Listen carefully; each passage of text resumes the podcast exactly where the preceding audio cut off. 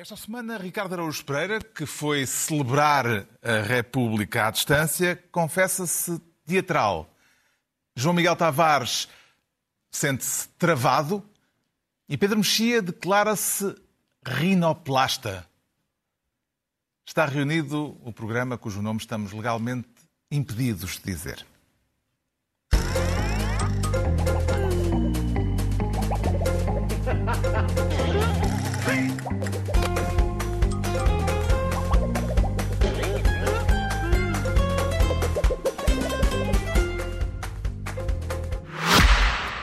Olá, tudo bem? Cá estamos nós para mais uma bela tertúlia, não é? E desta vez assumimos a pasta do entusiasmo. Porquê? Porque não consigo esconder o meu entusiasmo a falar do modelo mais amado pelos portugueses. O Renault Clio, o carro mais vendido de sempre em Portugal. Agora em versão E-Tech Full Hybrid. Até me arrepio a dizer isto. 145 cavalos, até 80% de condução elétrica em cidade. Isto para não falar do design. Não há palavras. Desculpem, mas não há. Para vocês entenderem melhor, eu estou tão entusiasmado com a chegada do novo Renault Clio como o presidente estava com a chegada do Papa. Quando lhe puser as mãos em cima, eu vou abaná-lo pela estrada fora e ninguém me vai parar, como ninguém parou o Marcelo. Vão ver. Bem, hoje ficamos por aqui. É muita emoção. Até para a semana. Bom programa. Ora viva, sejam bem-vindos no final da semana em que se celebrou a República por entre preparativos para um casamento monárquico e foguetes pela organização conjunta de um Mundial de Futebol em 2030. É por isso um dia de celebração para os portugueses, é um dia de celebração para o futebol, mas é um dia de celebração também para uh, o desporto em Portugal. No fundo, estamos todos de parabéns, não é, Ricardo? Uh, como é que celebrou? Claro. Oh, Carlos, eu fui comprar uma carteira maior. É assim que eu celebro. Sempre que nós organizamos um evento, o retorno vai ser de tal ordem que eu preciso de uma carteira nova para ter espaço para as notas de 500. Já com a, com a JMJ foi a mesma coisa fiquei com a carteira assada, pois as notas de 500 todas a entrarem. O Mundial de Futebol 2030 vai acontecer em Portugal, Espanha e Marrocos. E do outro lado do Atlântico, também na América Latina, o governo congratulou-se por esta vitória, mas não em uníssono. Vai ter um impacto na economia, mas que se quer, que se quer que lhe diga, temos que fazer muito mais trabalho porque não é, não é o futebol que nos vai salvar. O futebol é importante, vamos organizar um grande evento, mas eu estou muito mais preocupado com aquilo que vai ficar para o futuro. E nós já temos o exemplo claro do Euro 2004, que trouxe estádios, evidentemente, alguns hoje estão desaproveitados. O Ministro da Economia menos entusiasmado do que a Ministra do Desporto, com a organização conjunta do Mundial de Futebol de 2030. Sente-se mais próximo, Pedro Mexia, do entusiasmo de Ana Catarina Mendes ou do ceticismo de Costa e Silva? Que não tinha recebido o briefing, claramente. Não, mas, é, mas é, eu acho que ele, ele, é poeta, atenção, ele é poeta, tem, tem um livro de poesia. Eu acho que ele estava aqui a citar o Halderlin, que, uh, onde, onde cresce o perigo, cresce também aquilo que salva, não é? E é, o, e é um perigo, é um perigo. Ou seja, vamos lá ver, é, é bom que Portugal, candidato a uma a organizar um evento internacional seja escolhido, mesmo que seja com em, em, parceria. Portanto, isso em si, dito assim, é bom, é bom. Em, em qualquer modalidade seria bom. Em qualquer eh, não só modalidade, em qualquer eh, organização, seja um festival, um festival da canção, seja Mundial de Hockey em Patins, seja o que for, qualquer coisa é bom. Mas, no caso específico de competições internacionais de futebol, nós temos um antecedente que é 2004 e o antecedente, que é 2004, ficou, ia dizer no anedotário, mas não ficou no anedotário porque não é só uma anedota. Ficou na memória nacional pela, pela nova formulação dos, dos elefantes brancos, que foram os estádios que não voltaram a ter a utilização. Além de outras coisas, mas, mas desde logo essa. E, portanto... Há sinais de alerta. Há sinais de alerta. Não, é, não, é, não é uma coisa que nós nunca tínhamos... Nunca fizemos um Mundial, já fizemos um Europeu. A ideia é que isto é em, em maior, não é? Portanto, se o disparate também for em maior. Bom. No caderno de encargos da FIFA eh, só estádios com capacidade para 80, mais de 80 mil espectadores podem ser palco dos jogos da meia-final e da final. Uh, e em Portugal não há nenhum. Uh, nenhum estádio está nessas condições. Parece-lhe plausível a hipótese, João Miguel Tavares, de se começar a falar da necessidade de se construir um novo estádio para não ficarmos arredados deste momento histórico no Mundial do Centenário? Não, daquilo... Um grande jogo. Que mil estádios florejam. Não, mas daquilo que me foi dado ler, aparentemente não existe a intenção de construir nenhum estádio de raiz. Aquilo que se admite é que alguns estádios possam crescer em termos de dimensão. No caso do Estádio da Luz, dava bastante jeito, porque hoje em dia é impossível arranjar um reto passe porque aquilo está tudo comprado. Há um entusiasmo, portanto, aquilo, um quarto anel fazia, fazia, eh, dava jeito. Eh, é verdade que devia ser o Benfica a pagá-lo, mas uh, dá-me ideia que assim vai, pagamos todos nós. Mas, enfim, deixa-me de qualquer forma celebrar uma coisa, porque existe uma, uma história conjunta de quase 1500 anos entre Portugal, Espanha e Marrocos. Esse lado simbólico eu acho bonito, ou seja, Portugal, Espanha e Marrocos juntarem-se. Uma reconciliação histórica. Uma espécie de reconciliação histórica, juntarem-se no Mundial de Futebol é uma, é uma coisa bonita e acho que não tem sido devidamente assinalado esse simbolismo. E, e, e uma nota positiva. Agora, o Miguel Tavares o ministro... acompanha Ana Catarina Mendes. Na, uh, Ficaram, ficaram-nos com o Dom Sebastião, mas organizamos tudo juntos. Se calhar ainda, ainda, vamos, é isso, vamos vingar Alcácer Quebec. Mas claramente o Ministro da Economia não tinha recebido o briefing, porque não, dá sempre para notar claro. quem é que é o independente no governo, claro, não é? Claro. Porque o, o, senhor parece, parece um ET constantemente, cada vez. Olha, este, este senhor faz Aliás, o a frase é muito Ele boa. Não é o futebol que nos vai salvar, é uma excelente não, frase. E, é tem, com toda, e tem toda a razão. Portanto, não ponhas do lado da Ana Catarina Mendes. Estou, qualquer forma, só a celebrar esse, esse momento simbolicamente bonito, que é, de repente, uhum. Portugal, Espanha e Marrocos Sim. se juntarem para organizar uma coisa. E agora que já celebramos o orgulho pátrio pela realização, pela primeira vez, de um Mundial de Futebol em Portugal, embora numa organização conjunta. Vamos à distribuição de pastas, porque sabemos, como Ministro da Economia, que não é o futebol que nos vai salvar. E começamos por um dos momentos marcantes da semana, as manifestações pela habitação, que levam o Ricardo Araújo Pereira a querer ser Ministro da Habituação. E que hábito uh, é que o protesto do fim de semana passado deixou transparecer, Ricardo Araújo Pereira? Eu, basicamente, o hábito é, é a ideia de habituem-se. Habituem-se porque, porque não parece haver fim à vista para esta situação. É, realmente, o futebol não nos vai salvar, acho que o Ministro da Economia tem razão.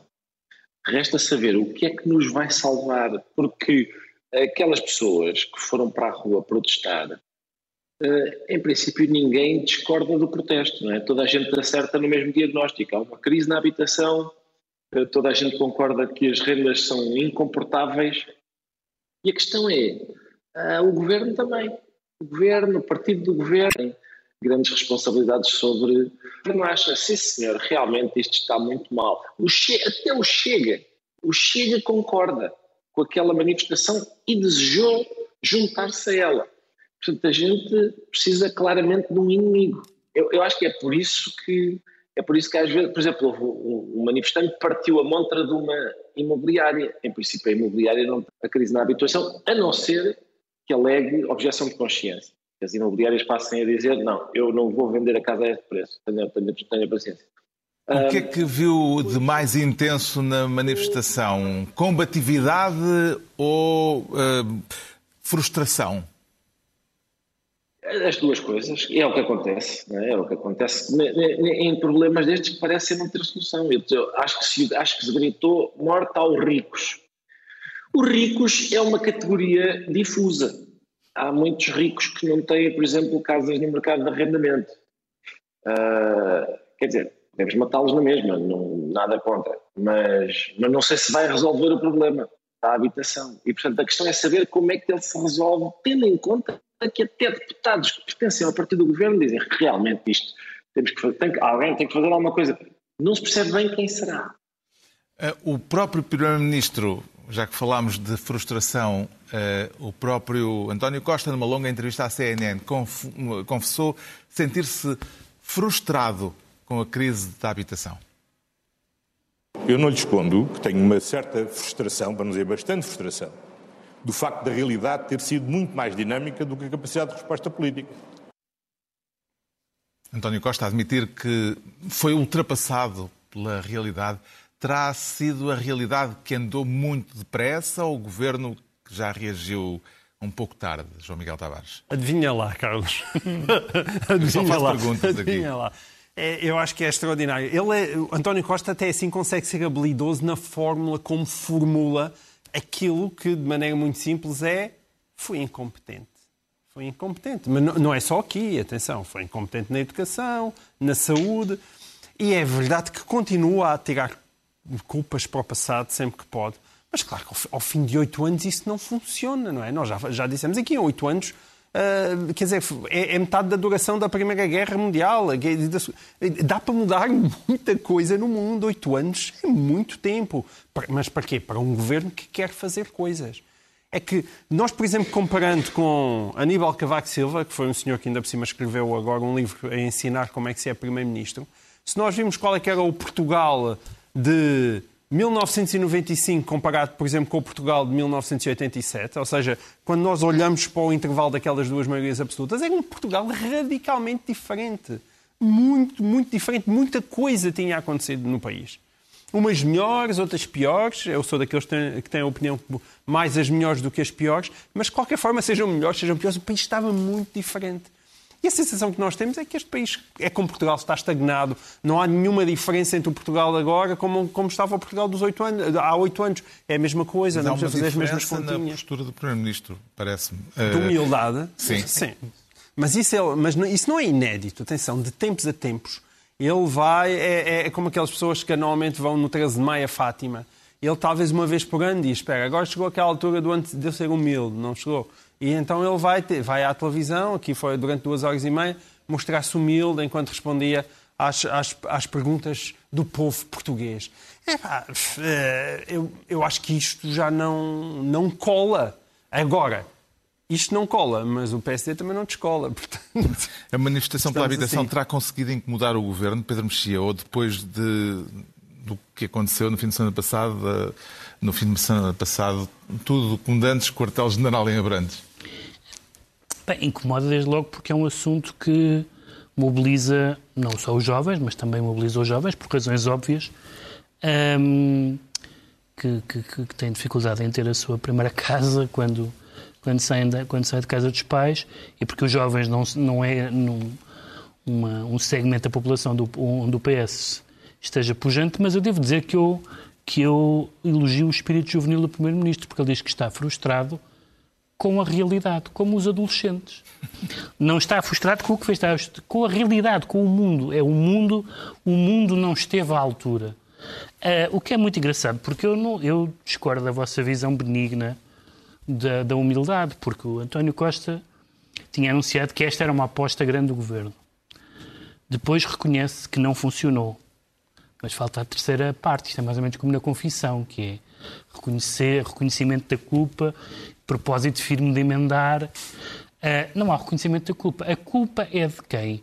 É da realidade malvada e é, como já temos essas imagens, da Europa. Hum. Pelo menos um grupo de deputados socialistas no Parlamento Europeu a avaliar por um cartaz que puseram a circular esta semana e que vamos ver, já estamos a ver nesta altura, um grupo de eurodeputados socialistas, pelo menos, parece estar preocupado com o assunto. O que é que é me diz desta preocupação? É extraordinário. Eles fizeram uma, toda uma campanha eleitoral no Parlamento Europeu uh, que parecia um partido, uh, uh, neste caso português, que vai à Europa dizer é terrível a situação da habitação uh, em Portugal. Se, ainda se nós fôssemos governo ou se tivéssemos maioria absoluta, resolvíamos alguma coisa. Mas como isso não acontece, a culpa é vossa. Mas são deputados do PS. Portanto, não há humildade nenhuma, não há humildade. É passa-culpas, é passa-culpas, evidentemente. Pergunta-se, então, mas esta questão não tem uma, pode dizer uma palavra horrorosa, envolvência europeia? Tem, tudo tem. Não sabemos, aliás, que a, que a, que a bolha do imobiliário gerou o que gerou aqui há uns anos, mas isso tem tudo. Isso tem tudo. Mas um governo, este, o António Costa é Primeiro-Ministro há oito anos. E, portanto, não é possível, aos, aos, a, passados oito anos, quando uma das questões que é tão importante que até o Primeiro-Ministro reconhece que falhou, não assumir A culpa, a culpa, é, a culpa, as pessoas às vezes lidam mal com a palavra culpa, é a responsabilidade. Uhum. Mas a ver, a responsabilidade é sempre do governo. Para isso é que o governo está no governo. Portanto, se, se, se ao fim de oito anos de um governo há problemas sérios num determinado setor, a culpa é indiscutivelmente do governo, tirando a pandemia e outras coisas que, evidentemente, uh, ultrapassam. Uhum. Uh, uh, e a guerra na Ucrânia são duas, dois eventos que ultrapassam as capacidades do governo prever e ultrapassar. Mas a habitação, a saúde e a educação, não. E, e aliás, desculpa, deixa-me só acrescentar, porque isso foi falado até a propósito agora do livro do Cavaco Silva, que é uma frase do Sá Carneiro, dizer, vocês, dizer aos ministros, vocês têm seis meses para poderem culpar o governo anterior. Seis meses, portanto, vamos em oito anos, quer dizer que António Costa está 16 semestres atrasado em relação àquilo que deveria ser a sua atitude. Entregamos ao Ricardo Araújo Pereira a pasta de Ministro da Habituação. O João Miguel Tavares quer ser desta vez Ministro do Ativismo, com violência simbólica, violência real ou apenas declarações inflamadas? Tavares? Há um bocadinho tudo, não é? Tudo misturado. É, esse é o problema desta questão climática. Esta semana é houve várias manifestações de, do chamado ativismo climático. Eh, que saldo lhe parece poder ser reclamado pelos ativistas que participaram nas ações de rua em Lisboa? Existe aquela teoria que nós temos que fazer este tipo de ações mais, digamos assim, mais radicais ou mais irritantes, como, de repente, interromperem o trânsito na segunda circular, para chamar a atenção para o problema do clima. Eu não sei se a questão do problema do clima pode ser acusado de falta de popularidade. Eu não, não, sei quem é que em Portugal, hoje em dia, não está atento à questão do clima, não ouviu já falar da questão do clima. Pode-se dizer, claro, que as pessoas não agem com a suficiente diligência para que as coisas se alterem. Mas é com este tipo de ações que se vai conseguir fazer isso? Ou este tipo de ações são aquilo que se chama ações contraproducentes, no sentido em que cada vez mais gente acaba por se afastar de uma causa que devia ser de todos? Eu voto mais nesta segunda hipótese e depois, existe esta mania de dizer: não, não, isto é ciência, é ciência, tudo é ciência. E quem acha que ou não se deve andar tão depressa, ou que se tem que pensar bem, ou que duvida do que é que realmente pode vir aí, e duvida das certezas todas que nos querem impingir, eh, então essas pessoas são anticientíficas e, portanto, estão a negar a ciência. Ora, não é isso que se passa. O que se passa aqui, aliás, foi por isso que nós tivemos uma manifestação simultaneamente sobre a habitação e sobre o clima, que ninguém, eu, eu não consigo perceber a relação de uma coisa com a outra, eu não, não, não percebo qual é a ligação da descarbonização com o preço das casas em Lisboa, não, não consigo estabelecer uma ligação, a não ser a ligação que muitos destes grupos estabelecem, que é uma ligação relacionada com a velha tendência da esquerda radical, que é vamos desmantelar as sociedades capitalistas tal como as conhecemos porque para salvar o planeta é preciso desmantelar o capitalismo. Isso não é ciência. Isso é ação política e que ainda por cima, por cima, leva uma capa de ação religiosa, porque estamos a falar de religiões, estamos a falar de discursos apocalípticos e estamos a falar de uma espécie de adesão, de fé, de fé, muitas vezes, a uma espécie de futuro que as pessoas têm a certeza que se vai concretizar de determinada maneira. Isso não é ciência. Portanto, hum, convém ser um bocadinho mais preciso e não nos venderem gato por lebre, porque à boleia de uma preocupação que de facto devia ser toda a gente, começa, isto é uma espécie de cavalo de Troia, onde nos querem enxertar várias, várias e antiquíssimas tendências que não são simpáticas politicamente e que têm sempre um germenezinho totalitário. Até agora os protestos têm sido relativamente brandos. Admite a possibilidade, Pedro Mexia, de virmos a assistir a uma radicalização neste tipo de ações, a chamada rampa descendente, eh, que pode levar a, que se tem ouvido, a, tem ouvido atitudes um pouco mais radicais. Os militantes não parece que vão optar por aquela via daquele, cima, aquele senhor sueco, Andrés Malm, não é? Que quer, no fundo, que acha que toda a violência, se é por uma boa causa, onde é que eu já ouvi isto, hum. é, é, é justificada. Não, não creio. Acho que, aliás, já há uma grande. Há uma diferença, para mim, significativa eu diria que era para toda a gente, mas já percebi que não é para toda a gente, entre atacar paredes e atacar pessoas. Hum. Portanto, atirar tinta, ou seja o que for, a uma pessoa e atirar a uma parede, a uma fachada, não é a mesma coisa. E, portanto, evidentemente que muitas das intervenções são ilegais e não, não podem ser, digamos assim, eh, uh, aceitos como sendo. Mas, apesar de tudo, está dentro, de, de, no âmbito dos protestos que nós vemos sobre os mais variados, uh, sobre os mais variados assuntos, não parece que tenha, que tenha havido um, um, a violência nesse sentido. Agora, é evidente que há reações como por exemplo há ali classes profissionais, estou a pensar nos camionistas, que, que se não calhar, ficaram agradados com o da segunda circular, nomeadamente. Que se calhar não têm, não, não, não são inspirados por, por Gandhi, ou aquele senhor que tinha um taco, que era um taco de golfe. Ou de beisebol. Era uma coisa do género e, portanto, não convinha que mesmo essas ações pacíficas fossem recebidas e gerassem violência, mesmo que seja violência contra os ativistas, não é boa ideia. O ativismo a que temos assistido, Ricardo Araújo Pereira, parece-lhe estar a ser útil às causas que defende ou nem por isso? Carlos, acho que depende do regime em que vivemos e do regime em que queremos viver, se calhar. Que é, nós, nós, eu vivo num que se chama democracia e gostava de continuar. Ora, em democracia, como é que nós obtemos poder? É persuadindo os outros concidadãos de que a nossa posição é, é a certa. Ora, para persuadir os outros cidadãos, uh, convém não os repelir. É, é, quer dizer, é um raciocínio bastante simples, não é?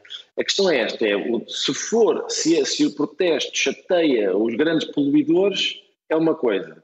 Se interrompe o trânsito e os trabalhadores deixam de poder ir para o emprego e há ali, no fundo, povo que está no meio da rua e, e deixa de poder fazer o que precisa, se calhar isso não é a melhor maneira de persuadir uh, as pessoas e a democracia é isso que é necessário. Há três grandes posições neste momento.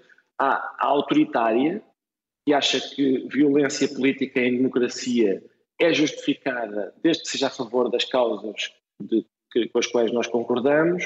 Há a sonsa, que diz que violência política em democracia é injustificada, exceto nesta causa específica. E há a democrática, que é a violência política em democracia é injustificada e quando a gente abdica desse princípio, abdica da própria democracia. E depois há outro problema, que é que se viu no outro dia, que é quando nós uh, tentamos resolver as coisas em democracia com recurso à força, depois apareceram uns tipos que foram retirar os manifestantes à bruta, coisa que é também inadmissível. Que há a fazer, como é óbvio, é nós, na civilização, o que fazemos é chamar a polícia. E esse é o problema de usar a força em democracia. É que há sempre alguém que tem mais força do que nós. O problema de usar a força em democracia é, é esse: é que quem ganha não é quem tem razão, é quem tem mais força. É o da selva. João Miguel Tavares fica assim ministro do ativismo e ativismo e emergência climática. Uh, e é a vez do Pedro Mexia se tornar ministro da Emergência sismática. Na quarta-feira começou em Roma a Assembleia Geral do Sínodo dos Bispos da Igreja Católica. Que sinais vê no horizonte Pedro Mexia de um possível cisma dessa tal emergência sismática eh, de que é ministro? Pode haver. Aliás, eu não sei se esse cisma já não aconteceu já, porque as posições do episcopado, as posições do episcopado alemão em algumas matérias eh, que estão em, em discussão, de que vão estar em discussão, que já estão em discussão estão. No, no, no, Vaticano. Uh, algumas das posições da Igreja Alemã, só, se tivessem sido, se eles tivessem levado um, um martelo e pregos e tivessem martelado na, na porta, uh, sim, de, e pregado na porta, e, e pregado, as... e pregado na porta, na porta de uma igreja, seriam, seriam um ato de, de, de, de, de Lutero redivivo. De tal forma são eh, desalinhadas com a Igreja Católica. É, Porquê é que este, este, este sino, no fundo, pode-se dizer, bom, isto é uma coisa que só interessa aos católicos.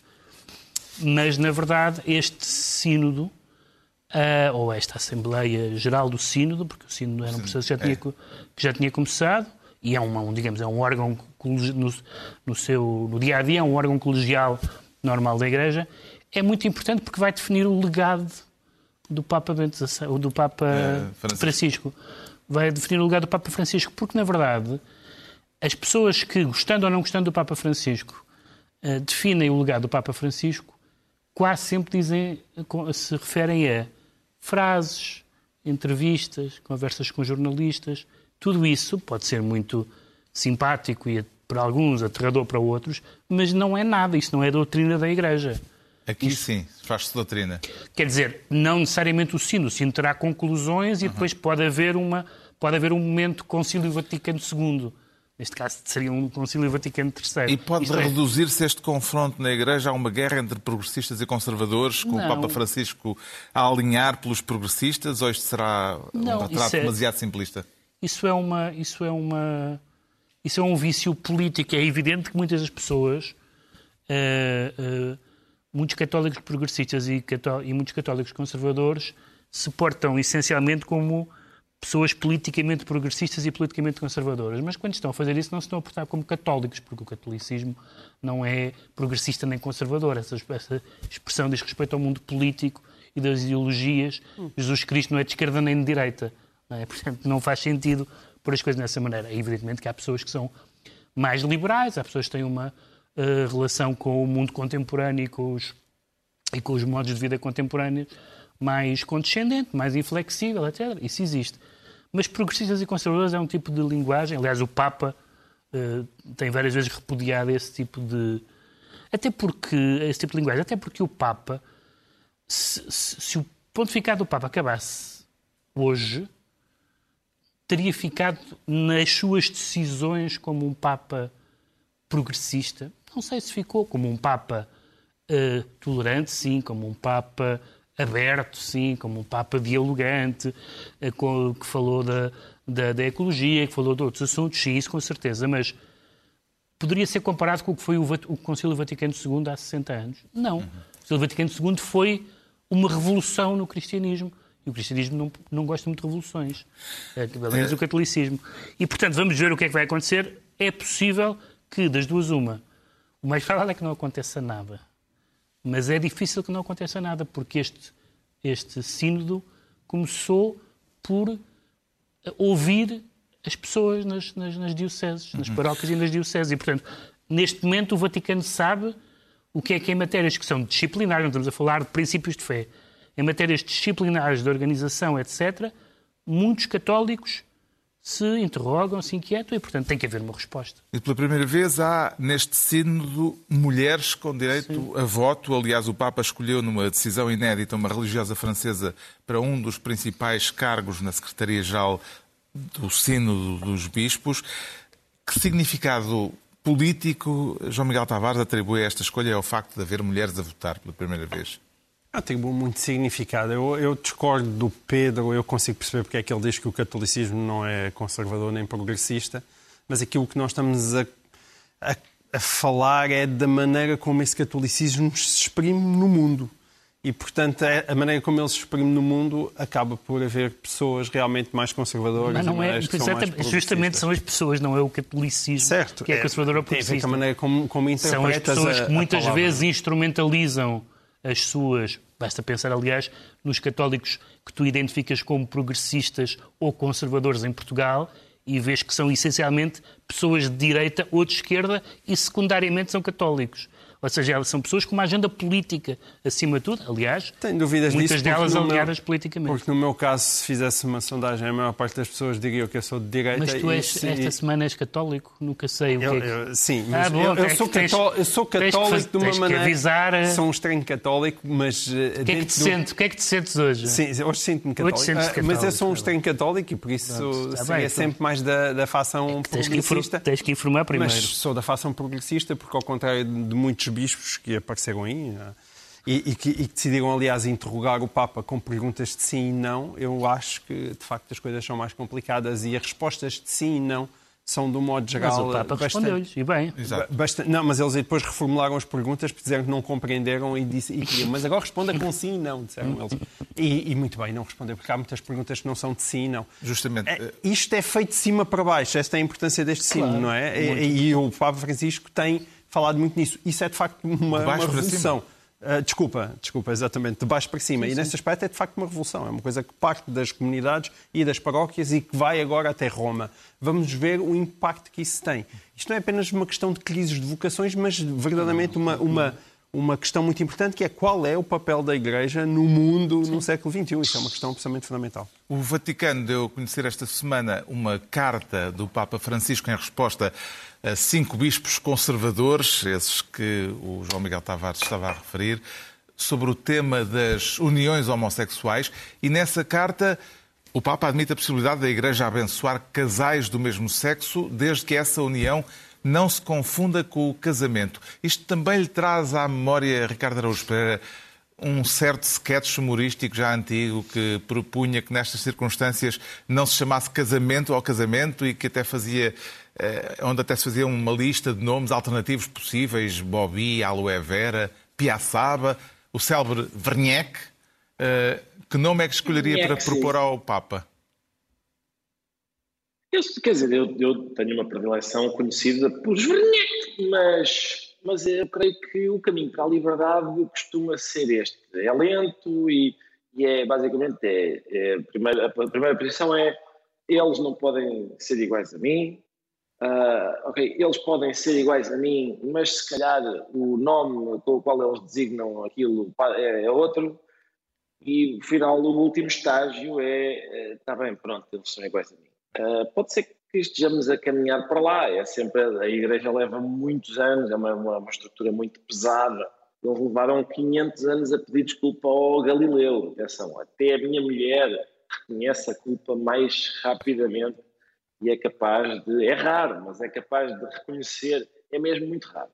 Mas até ela é capaz de reconhecer mais rapidamente do que o Vaticano reconheceu. Eu, eu continuo a ser ateu esta semana devo dizer que gosto muito de cismas. Gostava de ver um cisma. Acho os cismas interessantíssimos. Um uh, interessante na, na, comunhão anglicana. Só às vezes, às vezes são, são picuinices divertidas, como, como, por exemplo, às vezes é uma palavra a mais no credo, um ingrediente a menos no pão. Uh, tudo o que seja pretextos minúsculos para sarrafuscas. Às eu, vezes muda-se o tipo de farinha e o pão fica estragado. Sim, fica logo. O Pedro Mexia fica então Ministro da Emergência Sismática e estão entregues as pastas ministeriais por esta semana. Altura agora para sabermos porque é que o João Miguel Tavares se declara travado. E a travagem foi suave ou brusca e perigosa, João Miguel Tavares? Foi brusca, foi brusca e acho que sim, acho que é mais um perigo. Estamos a falar dos números da economia revelados esta semana pelo Banco de Portugal. Números que mostram uma travagem brusca desde o segundo semestre, desde o segundo trimestre Sim. deste ano, eh, depois de um primeiro trimestre eh, Bastante esfuziante. Eh, será que isto já terá impacto no orçamento que o Governo vai apresentar na próxima semana, nos próximos dias, João Miguel Tavares? Acho que tem que ter, acho que tem que ter e acho que vai ter. E nesse aspecto, o discurso do Governo está certo. É, é um discurso de prudência. O discurso do Governo nas contas certas nunca esteve errado ao longo destes oito anos. É, o que esteve errado foi a maneira como ele nos era explicado. Foi-nos sempre explicado de maneiras muito aldrabadas e fingidas da, da história da famosa viragem da página da austeridade, que nunca se virou coisa nenhuma.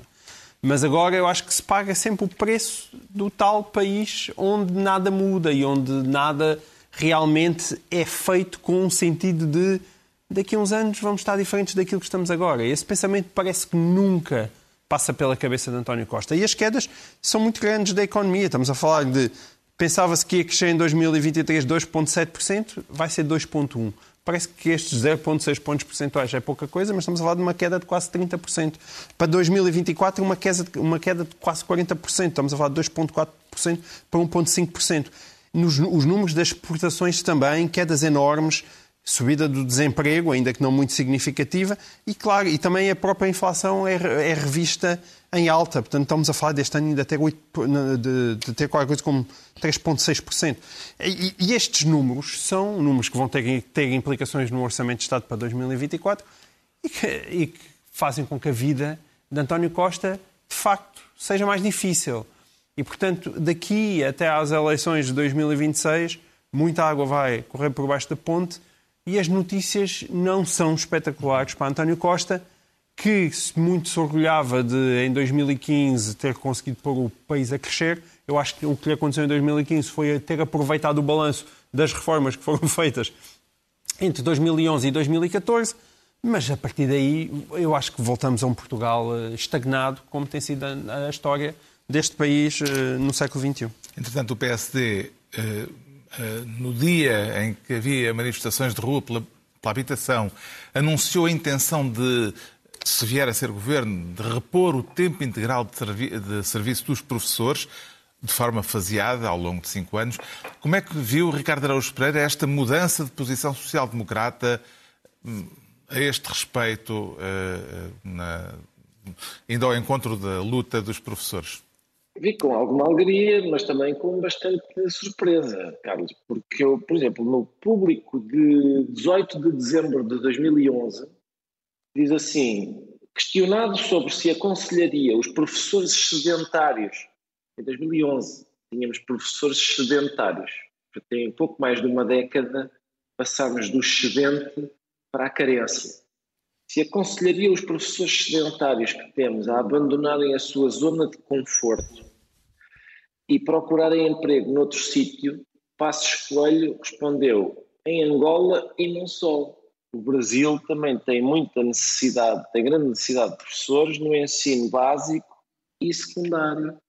Talvez se estes professores que nós, que o Passos Coelho sugeriu que se fossem embora em 2011. Talvez se a gente pudesse contactá-los a saber se estão disponíveis para voltar, um, podíamos ter mais horários completos e tal. Mais um que a culpa é do Passos. Também tu, Ricardo. Já não basta o Costa. O sítio, assinala o sítio em que eu disse uma coisa que não era verdadeira. Não, isso é. Mas também, pronto, vamos lá. E a, e, e a serpente, não é? E a serpente e a maçã que depois foi entregue à, Bom, adiante. Não, é, a, Eva, a Eva não, não tinha nenhuma política educativa que a gente possa dizer como, que tem Como se viu, como se viu aliás. A Eva não tinha política educativa, então não tinha, oh, Ricardo. O Primeiro-Ministro anunciou no princípio da semana que o país vai ter este ano, pela segunda vez, um excedente orçamental, um superávit, depois do feito conseguido por uh, uh, Mário Centeno.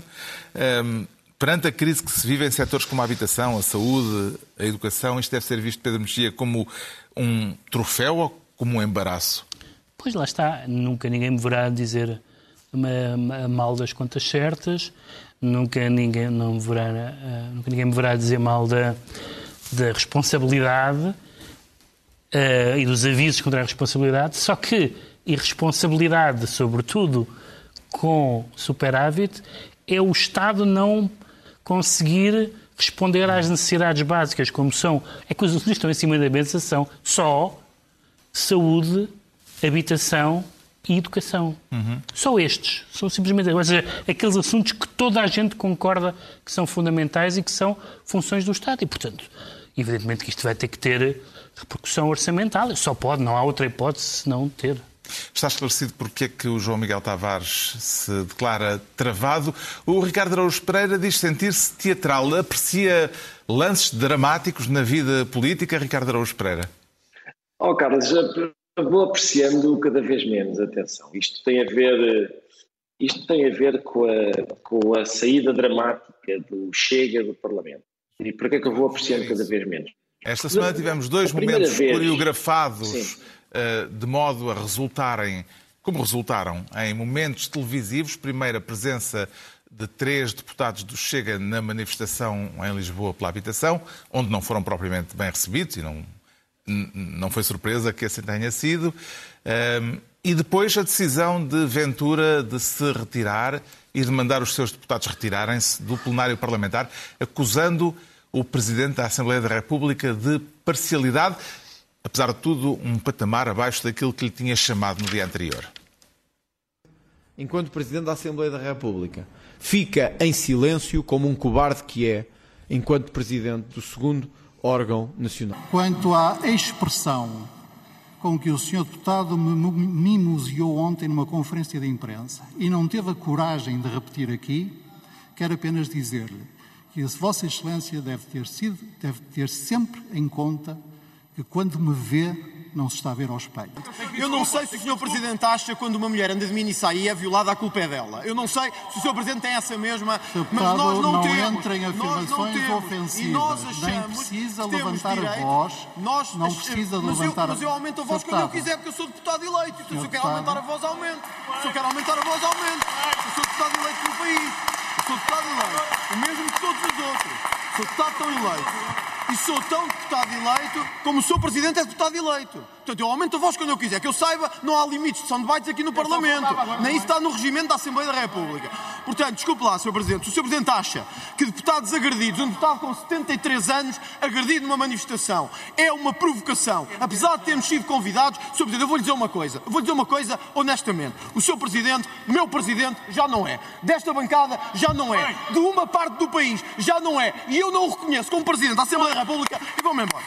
Porque é para isso que eu estou aqui. Um momento de tensão dramática na Assembleia da República, na última quarta-feira. Apreciou o espetáculo, Ricardo Araújo Pereira? Oh, Carlos, era, era o que lhe estava a dizer há pouco. Eu, da primeira vez que o Chega abandonou dramaticamente o Parlamento, pensei: olha, aqui está uma coisa gira, uma inovação, ainda não tínhamos visto. Agora, com a repetição, não é? Com a repetição vai perdendo graça o número. Não é? Eles vão, vão. Imagino que os eleitores do Chega estejam satisfeitos, porque o Chega queria muito ir para o Parlamento para agora poder abandonar mensalmente o Parlamento. Estas saídas dramáticas do Parlamento só se conseguem, evidentemente, depois de uma pessoa chegar ao, de um partido chegar ao Parlamento. Mas, ah, é, portanto, o Ventura, aparentemente, está, é, é surpreendente, é muito raro, mas está a mentir, não é? Ele não foi de nada convidado, toda a gente desmentiu que eu tivesse convidado para ir à manifestação. Ainda assim, devo dizer que gente ser agredida é condenável, é? mesmo sendo ah, deputados do Chega. E, portanto, agora, este diálogo, portanto, a, primeira, a saída teatral, que é, que é precedida de um diálogo sobre estás-te a ver ao espelho, eu falo como eu quiser. Epá, quer dizer, nós temos aqui um programa de, digamos, eh, galhofa e eh, custa-me ver que eh, temos mais elevação a dizer coisas um bocado parvas do que no- no- no- na Assembleia da República. É, é mesmo difícil de ver. A questão de fundo em tudo isto é, por um lado, saber o que foram fazer os três deputados do Chega a uma manifestação onde era evidente que não seriam bem recebidos, e, em segundo lugar, se o Presidente da Assembleia da República, depois desses deputados precisarem de escolta policial para saírem da manifestação, tinha ou não a obrigação de se pronunciar sobre o que aconteceu. Como é que vê em duas frases este caso? Em duas, fra- em duas frases em relação a Ventura e a Santos Silva é metade razão e metade sonsice de ambos. Porque é evidentemente. Ventura tem razão que os deputados do Chega são deputados como os outros e se há um ato de agressão ou tentativa de agressão, isso deve ser explicitamente condenado. Mas é sonso porque eles foram para lá para, para, para haver molho, porque é disso que eles gostam, como aliás se viu no Parlamento. Santos Silva tem razão quando diz que eles foram lá para fazer molho, mas não tem razão em não condenar. Condenou genericamente. A violência é sempre negativa. Não é impossível fazer as duas coisas. Quer dizer, condena estas agressões, eh, condena estas agressões, depois pode fazer eh, outros. Eu acho que não devia fazer. Isto é, acho que os comentários não devem ser do Presidente da Assembleia. Quem devia fazer esses comentários que os senhores foram lá para provocar deviam ser os outros partidos. Não, não, tem- não creio que caiba ao Presidente dizer isso. Portanto, foi metade razão e metade sonsice para ambos. Ventura disse que o Chega foi convidado para a manifestação, mas foi desmentido pelos organizadores do protesto. Que grau de premeditação é que lhe parece, João Miguel Tavares, ter havido em tudo isto por parte do Chega para o efeito mediático que uma vez mais conseguiram? Exato. Acho que o grau de premeditação é total, mas eu subscrevo o- tudo o que o Pedro Mexia diz. Porque mesmo aquelas pessoas que gostam de chamar fascistas ao, ao pessoal do Chega, então um fascista não pode ter dificuldades em pagar a renda da casa? Aquilo era uma, era uma, uma marcha supostamente pelo direito à habitação. Mas, eu- mas Agora, o meu o- argumento- o mas o fascista, o Mas, João, fascista também tem meu direito à habitação. o argumento não foi esse, porque eu acho que eles foram lá para casa a molho. Claro que foram para o casal mais, mas estou, Atenção, estou apenas a dizer eu, que eu mesmo... gostava muito, eu gostava muito que alguém pedisse aos deputados do Chega com que parte daquelas reivindicações é que eles concordam. Ou seja, eles estão a integrar aquela manifestação porque concordam com que parte da reivindicação. Eu gostava muito de saber. Isso, repare, isso também não é fácil de responder, porque exatamente aquela manifestação é uma grande confusão. É simultaneamente pelo, É. pelo clima, pela habitação e pelo que mais existisse. Bom, Mais uma razão sabemos- para eles explicarem. Já sabemos porque é que o Ricardo Araújo- Araújo Pereira se declara teatral. Agora vamos tentar perceber, mas em duas frases outra vez, eh, eh, porque é que o Pedro Mexia se anuncia rinoplasta e isso vai precisar de uma explicação desse acrónimo que são os Os rinos. rinos, r- rhinos, são- Rhinos. São, os Republican, Republicans in name only. É como os, os, os republicanos mais Republicanos radicais. em nome próprio. Como, co- que Só em nome. Não, que só, só em nome. Isto é, Só em nome. são- Ah, são- só no nome. É o, que os, re- é o que os republicanos radicais chamam os republicanos moderados. Não são republicanos no nome. E os republicanos radicais não são republicanos no sentido conservadores em coisa nenhuma. Não são institucionalistas, civilizados, etc. Portanto, já não, há uns tempos atrás, fizeram aquela excursão interessante ao, Pent- ao, ao Capitólio. E agora, pela primeira vez, conseguiram expulsar um líder do seu próprio partido, acusado de uma coisa gravíssima que é trabalhou com o outro partido. Para quê? Para o governo não fechar as portas. Ah, é isto, é isto. Eu, eu tinha um livro quando era miúdo, tinha um capítulo que eu gostava muito, ah, que era, chamava-se Curs- Corsários, Bucaneiros e Filibusteiros. É o Partido Republicano. Bom, havemos de falar mais disto, evidentemente, porque para o ano é ano de eleições nos Estados Unidos e a coisa vai aquecer. Está na altura dos livros e eu trago esta semana um livro curioso e surpreendente chamado Arquitetura do Bacalhau. Este é o título que está na capa, mas eh, na verdade lá dentro o título eh, percebe-se um bocadinho melhor. Não é só do bacalhau, é arquitetura do bacalhau e outras espécies. O que os autores pretendem demonstrar é que os diferentes peixes dão origem nas zonas costeiras a diferentes tipos de arquitetura. Há um tipo de paisagem específico. Eh, Os edifícios construídos nas zonas onde se pesca ou onde se trata o bacalhau são diferentes das construções que se encontram onde é predominante a pesca da sardinha e também distinta das zonas mais viradas para a pesca do atum e por aí adiante. Isto porque as características biológicas de cada peixe impõem soluções arquitetónicas diferentes. Só para dar dois exemplos rápidos, o bacalhau aguenta eh, muito pouco tempo depois de... Aliás, aguenta muito tempo depois de pescado e por isso é que se seca, põe-se a secar. Eh, A sardinha deteriora-se facilmente e tem de ser tratada de imediato, por exemplo, em fábricas de conservas. Eh, E tudo isto, como este livro demonstra, eh, de forma muito interessante, tem implicações arquitetónicas e implicações na paisagem. Arquitetura do bacalhau e outras espécies, de André Tavares e Diego Inglês de Souza. A edição é da Daphne. O João Miguel Tavares traz um ensaio muito a propósito das chamadas guerras culturais eh, em curso. Exatamente, estamos sempre a falar delas e verdadeiramente mesmo a questão climática também está um pouco transformada nesse tipo de guerra cultural.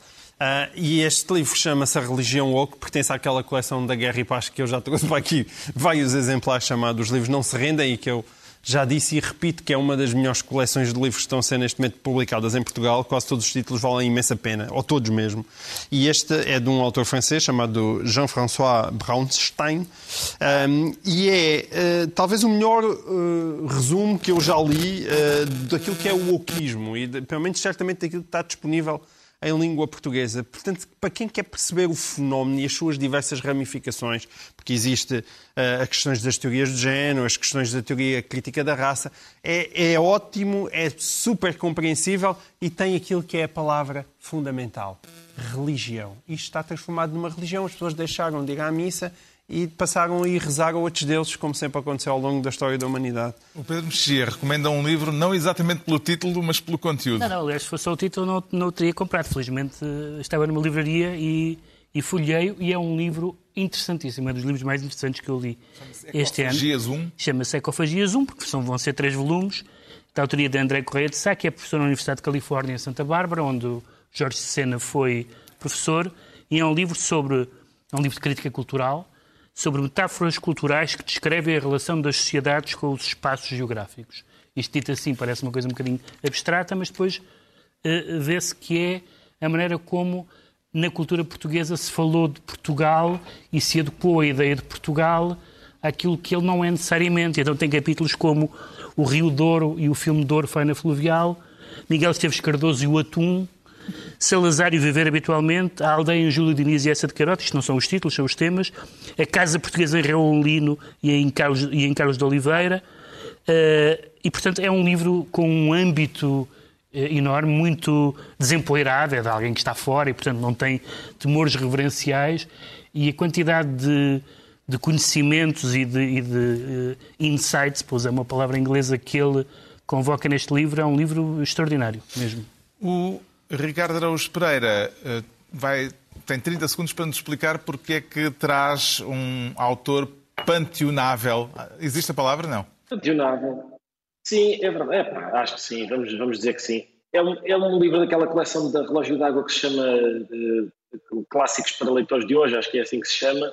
Quando deve, eu, eu propunha que a gente festejasse o facto de, uh, enquanto andam a disputar os ossos, os livros a gente consiga deitar-lhes a mão muito facilmente e, portanto, não, não haja polémica sobre isso. O Conde de Abranhos é um livro muito divertido, porque é, é lá está, é, é, a vida do Conde de Abranhos contada pelo seu secretário pessoal, que é o Zagalo, e são duas personagens muito engraçadas, sobretudo o, quando o Zagalo não percebe estar a dizer o que está a dizer. E, portanto, o Conde é de Abranhos de Essa de Queiroz a fechar esta reunião semanal, dois a oito dias, à mesma hora, ou a qualquer dia e a qualquer hora em podcast. Pedro Mexia, João Miguel Tavares e Ricardo Araújo Pereira.